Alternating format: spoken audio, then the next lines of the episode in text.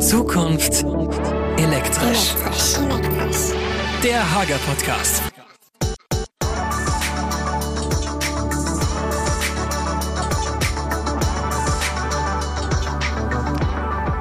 Hallo und herzlich willkommen zu Zukunft elektrisch.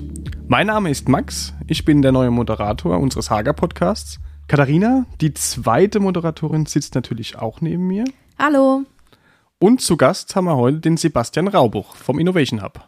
Hallo auch von meiner Seite. Wir wollen den Podcast nochmal kurz vorstellen. Dadurch, dass wir jetzt hier in die zweite Staffel starten, ist es vielleicht nochmal ganz spannend äh, zu besprechen, was wir denn hier eigentlich tun. Und zwar reden wir über Trends, Themen und Entwicklungen in und aus der Elektrobranche. Und wir sprechen hier über unsere Meinung.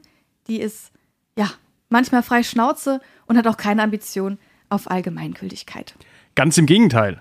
Schreibt uns, diskutiert mit uns, gerne über Facebook, Instagram oder auch über E-Mail. Ganz genau, da freuen wir uns sehr drauf. Und jetzt wieder zurück zu Sebastian. Stell dich doch gerne mal vor. Alles klar. Mein Name ist Sebastian Raubuch. Ich bin als Technical Innovation Engineer bei der Hager Elektro angestellt, bin aber auch noch gleichzeitig Head of Innovation Hub, bei dem wir uns mit sehr zukunftsträchtigen Themen beschäftigen. Also perfekt für unseren Podcast, der heißt ja schon Zukunft elektrisch. Und dann freue ich mich heute auf den Blick in die Glaskugel. Ja, das sagt unser Chef auch immer. Also kann ich mir das jetzt so vorstellen, mit dir Lotto zu spielen, äh, da, hat man dann, hat man dann viel Glück. Ja, nicht ums Geldlotto, sondern eher um das Energielotto. Aber auch da kann man Glück haben. Ich denke, wir reden hier über Innovationen. Also gut, wahrscheinlich ist Glück nicht alles, aber vielleicht besprechen wir aber mal das Thema, welche Rolle spielen Innovationen denn bei Hager? Also Innovationen spielen bei Hager halt eine sehr, sehr große Rolle. Wenn wir allein auf die Entstehungsgeschichte unseres Unternehmens zurückblicken, war die Innovation schon immer die treibende Kraft. Angefangen 1959 mit der Vorstellung der ersten Zählertafel, da war noch aus Bakelit das ganze Ding. Mhm. Ähm, und diesen Innovationsgeist von unseren Gründern, den treiben wir halt mit den, mit den anderen Entwicklungsabteilungen immer weiter. Wir versuchen also dahingehend, uns da auch nach den äh, Kundenwünschen zu richten können, kann man so sagen, oder? Ja, aber wir richten uns nicht direkt nach den Kundenwünschen von hier und jetzt, sondern wir denken fünf bis zehn Jahre in die Zukunft aus der Innovationsabteilung raus. Also tatsächlich der Blick in die Glaskugel. In eine sehr verschwommene Glaskugel, aber schon in die Glaskugel. Okay, sehr, sehr spannend. Ja, dann erzähl doch mal, wie entstehen denn Innovationen bei Hager? Ja, Innovationen entstehen bei Hager an zwei Standorten. Das ist einmal der Garten, der befindet sich im Standort bei uns im elsässischen Obernay. Und hier sind meine Kollegen von der Ideation and Creativity Abteilung eigentlich dafür zuständig, Ideen aus dem ganzen Konzern zu fördern und in die richtigen Bahnen zu lenken. Und sobald so eine Idee wirklich greift, dann wird die übergeben an den Innovation Hub hier in Blieskastel und da treiben wir das Ding bis zu dem sogenannten Proof of Concept. Ähm, was wir aber auch aus dem Innovation Hub noch draus machen, ist, dass wir verschiedene Forschungsprojekte, aber auch Feldtests betreuen. Proof of Concept, hast du jetzt gesagt. Kannst du das mal ein bisschen erklären? Ja, so ein Proof of Concept ähm, besteht aus mehreren Teilen. Das ist einmal der sogenannte Proof of Value. Der Proof of Value ist der Teil, was ist überhaupt der Wert einer Idee? Und dann kommt der sogenannte Proof of Concept. Das ist ein Prototyp, der aber nicht direkt benutzt werden kann, sondern das ist eher mal so, man legt alles auf den Tisch, verkabelt es einfach mal mhm. und guckt, funktioniert es überhaupt. So, und jetzt, das Ganze hört sich ganz, ganz spannend an, aber für, für mich jetzt mal so, wir sind ja unter uns ging da auch schon was kaputt, beziehungsweise, ich sage jetzt mal ganz spektakulär, Explosionen, Brände oder irgendwie sowas ähnliches? Ja, Explosionen hatten wir jetzt noch nicht wirklich, aber es hat auch schon mal ganz schön ordentlich geknallt. Gut. Das glaube ich, wenn man was zum ersten Mal ausprobiert, ja, das kann, kann schon spannend sein. Ähm, wir haben eben darüber gesprochen, dass wir uns an den Bedürfnissen des Kunden ausrichten, natürlich irgendwie auch die Bedürfnisse des Kunden in fünf bis zehn Jahren erfüllen wollen.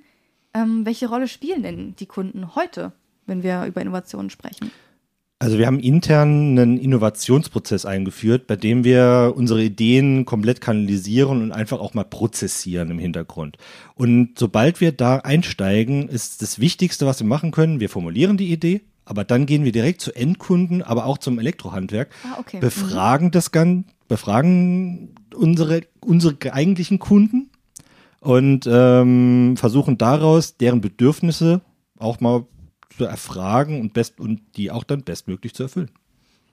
Das heißt quasi, wir oder du ähm, erforschst dann den Markt von in fünf bis zehn Jahren. Genau. Und du entscheidest dann, beziehungsweise findest heraus, was unsere Kunden in fünf bis zehn Jahren gerne hätten. Genau, und das ist halt unsere Glaskugel.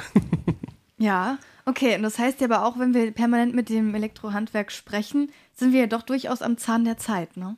Genau, hat halt einen extrem großen Vorteil, wenn wir diese Interaktion zwischen Elektrohandwerk und uns treiben, weil es ist einfach eine Win-Win-Situation. Wir bekommen direkt Informationen aus der Praxis und können die dann in unsere zukünftige Entwicklung einbringen. So, die Informationen waren jetzt sehr, sehr umfangreich. Deswegen lass mich mal gerade so ein bisschen zusammenfassen. Das heißt, es entsteht eine Idee. Die Idee wird dann nach Obernähe in den Garten gegeben. Ja. Und ähm, danach fängt dann auch, also die Idee reift dann, wird kreativ dran gearbeitet in Obernähe.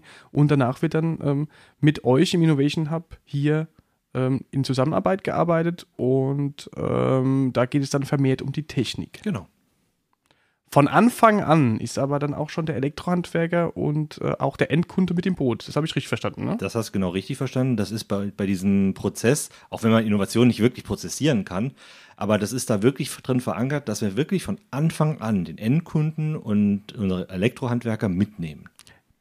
Okay, und wie geht es dann weiter? Geht dann die Idee direkt zur Entwicklung oder? Hm, Die Idee geht manchmal direkt zur Entwicklung. Oder die geht dann direkt ans Produktmanagement, wenn es Standardkomponenten sind, die einfach nur zusammengebaut werden müssen. Dann gehen die ans Produktmanagement. Ja, Okay, das hört sich irgendwie an, als ob ihr wahnsinnig viele Leute in einem Team seid. Ja, so viele sind wir eigentlich gar nicht. Wir sind derzeit in der Innovationsabteilung elf Personen. Wenn man das äh, Creativity und Ideation Team noch dazu nimmt, sind wir 14 Personen. Ähm, unsere Abteilung ist auch so ein bisschen aufgespaltet auf drei Standorte, weil wir sind fünf Personen in Pliskastel, wir sind ähm, fünf Personen in Obernähe und plus drei Ideation-Leute und wir haben noch einen in Frankfurt sitzen. Okay, und wie, wie seid ihr so zusammengesetzt? Also was sind so die, die Ausbildungen der äh, Kollegen? Also im Hauptsächlichen bestehen wir halt aus Ingenieuren aus dem Fachbereich Maschinenbau und Elektrotechnik. Wir haben aber auch Informatiker dabei, wir haben einen Mikro- und Nanotechnologen dabei und wir haben auch einen Physiker dabei. Also ganz viel Kompetenz zusammen. Sehr schön, sehr spannend. Ja, jetzt haben wir das Ganze so ein bisschen oberflächlich äh, erklärt. Und ähm, meine Frage wäre jetzt, dass wir so ein bisschen mal konkreter werden. Auf welche Innovationen seid ihr denn besonders stolz? Halt aus unserem Innovation Hub haben wir halt zwei Themen hauptsächlich vorangetrieben. Das ist einmal die Ladetechnik für Elektrofahrzeuge und zum anderen auch die Batteriespeicher innerhalb der Hager-Gruppe. Das sind jetzt ja wirklich zwei absolute Zukunftsthemen, kann man ja wirklich so sagen. Und jetzt meine Frage, wie lange im Voraus, beziehungsweise seit wann wird da schon dran gearbeitet oder wie lange habt ihr da generell dran gearbeitet? Also bei den Ladestationen sind wir schon 2010 in das ganze Thema eingestiegen. Wahnsinn. Ähm, das ist schon eine relativ lange Zeit, wo wir uns damit beschäftigen. Und bei den Batteriespeichern hat es auch schon 2013 angefangen. Das ist echt spannend. Das aber unterstreicht ja auch irgendwie nochmal, was du auch eben gesagt hast. Ähm, Wir können halt nicht heute anfangen mit Innovationen für heute, sondern Genau. wir müssen halt viel früher damit anfangen. Und das passt ja dann. Das sind zehn Jahre, ja, sogar schon länger, 13 Jahre. Und es hört ja nicht auf, ne? Nee. Die Innovation läuft immer weiter und wir müssen immer uns erneuern. Ja, das waren jetzt ja alles Themen, die in der Vergangenheit liegen.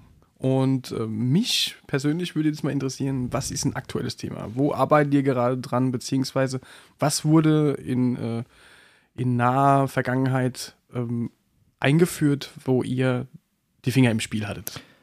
Eins der Themen, bei denen wir wirklich stark mitgearbeitet hatten, war das äh, US neue USB-C Power Modul von uns mit dem 65 Watt Ausgang. Erlaube mir bitte die Frage, was ist daran jetzt so besonders? Also technisch besonders ist einfach, dass man über dieses äh, über diesen USB-C Ladeanschluss ein Notebook direkt aus der Wand laden kann. Das ist Ah, schon mal was okay. Besonderes. Eine andere Besonderheit ist halt, gut, wir sind halt Hager, beziehungsweise auch Berker. Das passt genau in unsere Designlinie jetzt mal rein. Zusätzlich wurde dies aber auch über diesen Prozess, den ich eben erwähnt hatte, auch schon mal innerhalb kürzester Zeit entwickelt. Also wir haben vom Start der Entwicklung bis zum wirklichen Marktstart für das ganze Ding ungefähr anderthalb Jahre gebraucht. Das hört sich ja wirklich spannend an, muss man wirklich sagen. Jetzt meine Frage nochmal, das ist dann Unterputzvariante, beziehungsweise einfach vom Schalterprogramm, wo das dann ähm, eingebaut werden kann mit dem normalen Berker-Design. Genau. Exakt. Und ähm, das ist eben was Neues, weil man muss sich vorstellen, man muss einfach das Netzteil, was man sonst immer bei jedem Notebook oder bei jedem Tablet mitbekommt, muss man einfach gar nicht mehr äh, mitschleppen. Das ist gut. Das kommt mir sehr gut zugute. Ich vergesse nicht mein Netzteil immer. In manchen Hotels gibt es das ja schon halt mit, mit USB-A, USB, ne? Aber ja, sehr gut. so, du hattest eben von äh, Forschungsprojekten gesprochen. Das ist jetzt nochmal ein ganz anderer Punkt, aber auch da sind wir natürlich schwerst interessiert. Was steht denn da aktuell an?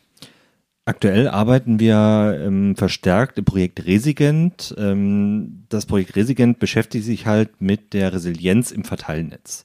Das Ziel ist einfach eine komplette Einbindung von Lastmanagement, dem sogenannten Smart Meter Gateway, aber auch dem, einem allgemeinen Energiemanagement.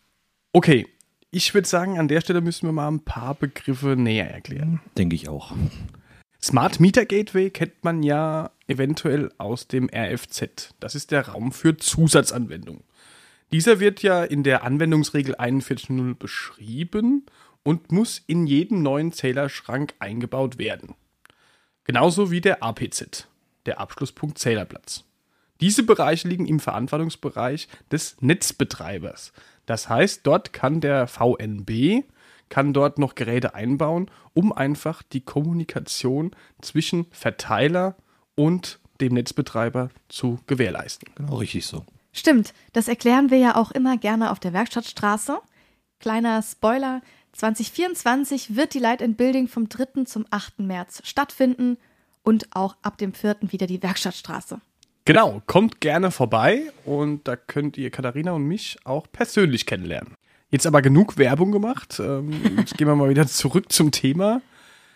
Wir waren ja gerade beim RFZ und beim APZ und im RFZ werden dann die Auslesegeräte installiert, die die Werte des EHZ, also des elektronischen Haushaltszählers, auslesen können.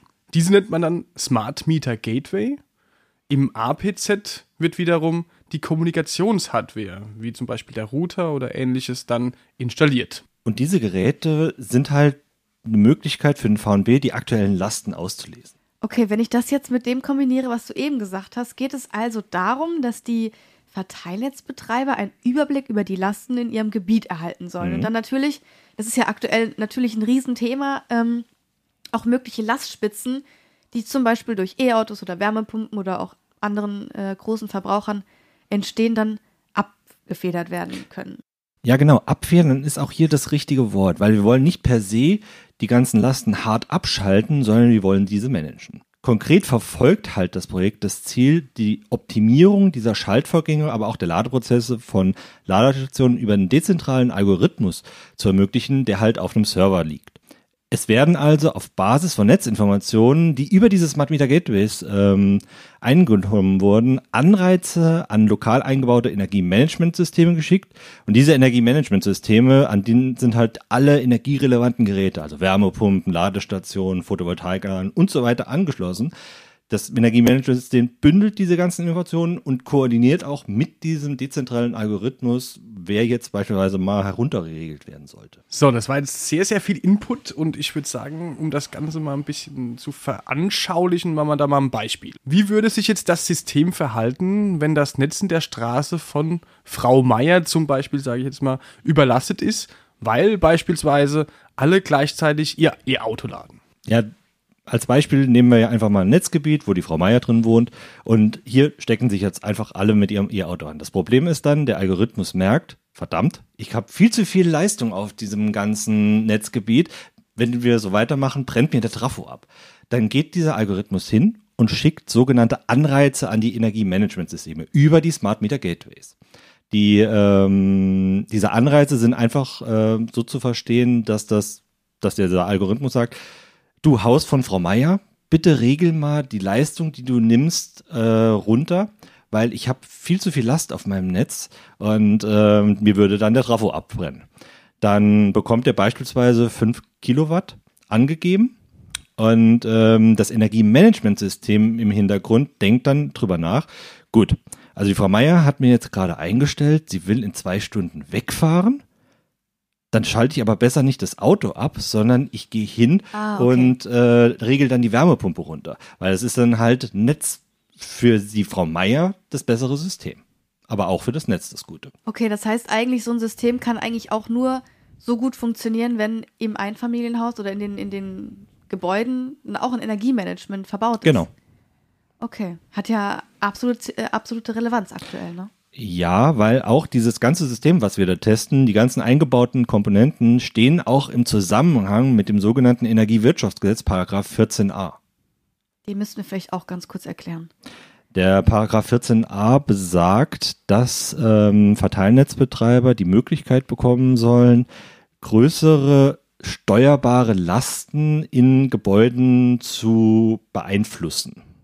Damit das nicht bedeutet, dass Verbraucher abgeschaltet werden, weil zu viel Leistung abgefragt wird. Genau, haben wir dieses Forschungsprojekt äh, zusammen mit unseren Partnern aufgebaut, dass wir da mal hingehen und wirklich diese Algorithmen testen können, dass wir sagen, wir regeln nur runter und wir schalten nicht hart ab, weil sonst würden die Stadtwerke oder die Verteilnetzbetreiber hingehen und sagen, wir haben hier viel zu viel Last im Netz, wir müssen jetzt wirklich irgendwie eine Wärmepumpe abschalten. Und das will ja keiner.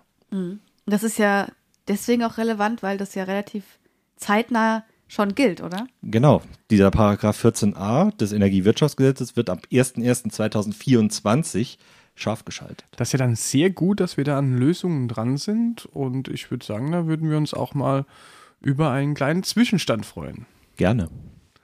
Bis wann können wir da mit, mit sowas rechnen? Nach aktueller Planung ist das Projekt Resident bis äh, Ende Juni 2024 angesetzt. Mit Potenzial, aber vielleicht auch noch mit einer Verlängerung. Also das kann man nie 100% bei Forschungsprojekten sagen. Und von daher werden wir mal sehen. Vielleicht tauche ich irgendwann wieder hier auf. Wir würden uns auf jeden Fall freuen. Ja, aber es wird auch noch mehr Themen geben in den nächsten Podcast-Folgen. Das heißt, der Energiespeicher von Hager werden wir thematisieren. Das bidirektionale Laden, auch gerade in aller Munde. Einen neuen Service von Hager werden wir anteasern. Und vieles, vieles mehr. Und ich könnte mir vorstellen, bei so manchen Themen, die ich jetzt gerade genannt habe, könnten wir dich auch nochmal mit dazu holen, Sebastian. Ja, könnte ich mir auch vorstellen. Sehr schön. Dann haben wir das heute schon mal fix gemacht. Genau, schon einen schönen Terminkalender, äh, Ka- Terminkalender eintragen. Super. Ja, sehr schön. Dann danken wir dir, dass du dabei warst bei dieser Gerne. Folge. Mit Ausblick auf weitere Folgen. Sehr schön. Und äh, an euch Zuhörer nochmal der Hinweis, falls ihr Fragen habt zu dem Thema, was wir heute besprochen haben, sehr, sehr gerne einfach über Instagram, über Facebook oder auch über E-Mail. Schreibt uns. Dann können wir die Frage auch entsprechend beantworten. Ja, Sebastian, nochmal vielen, vielen Dank für die ähm, Informationen, die du uns hier geteilt hast. Und dann würde ich sagen, gehen wir in Feierabend. So ungefähr. Bis zum nächsten Mal. Ciao. Tschüss. Das war eine neue Folge von Zukunft elektrisch. Der Hager Podcast.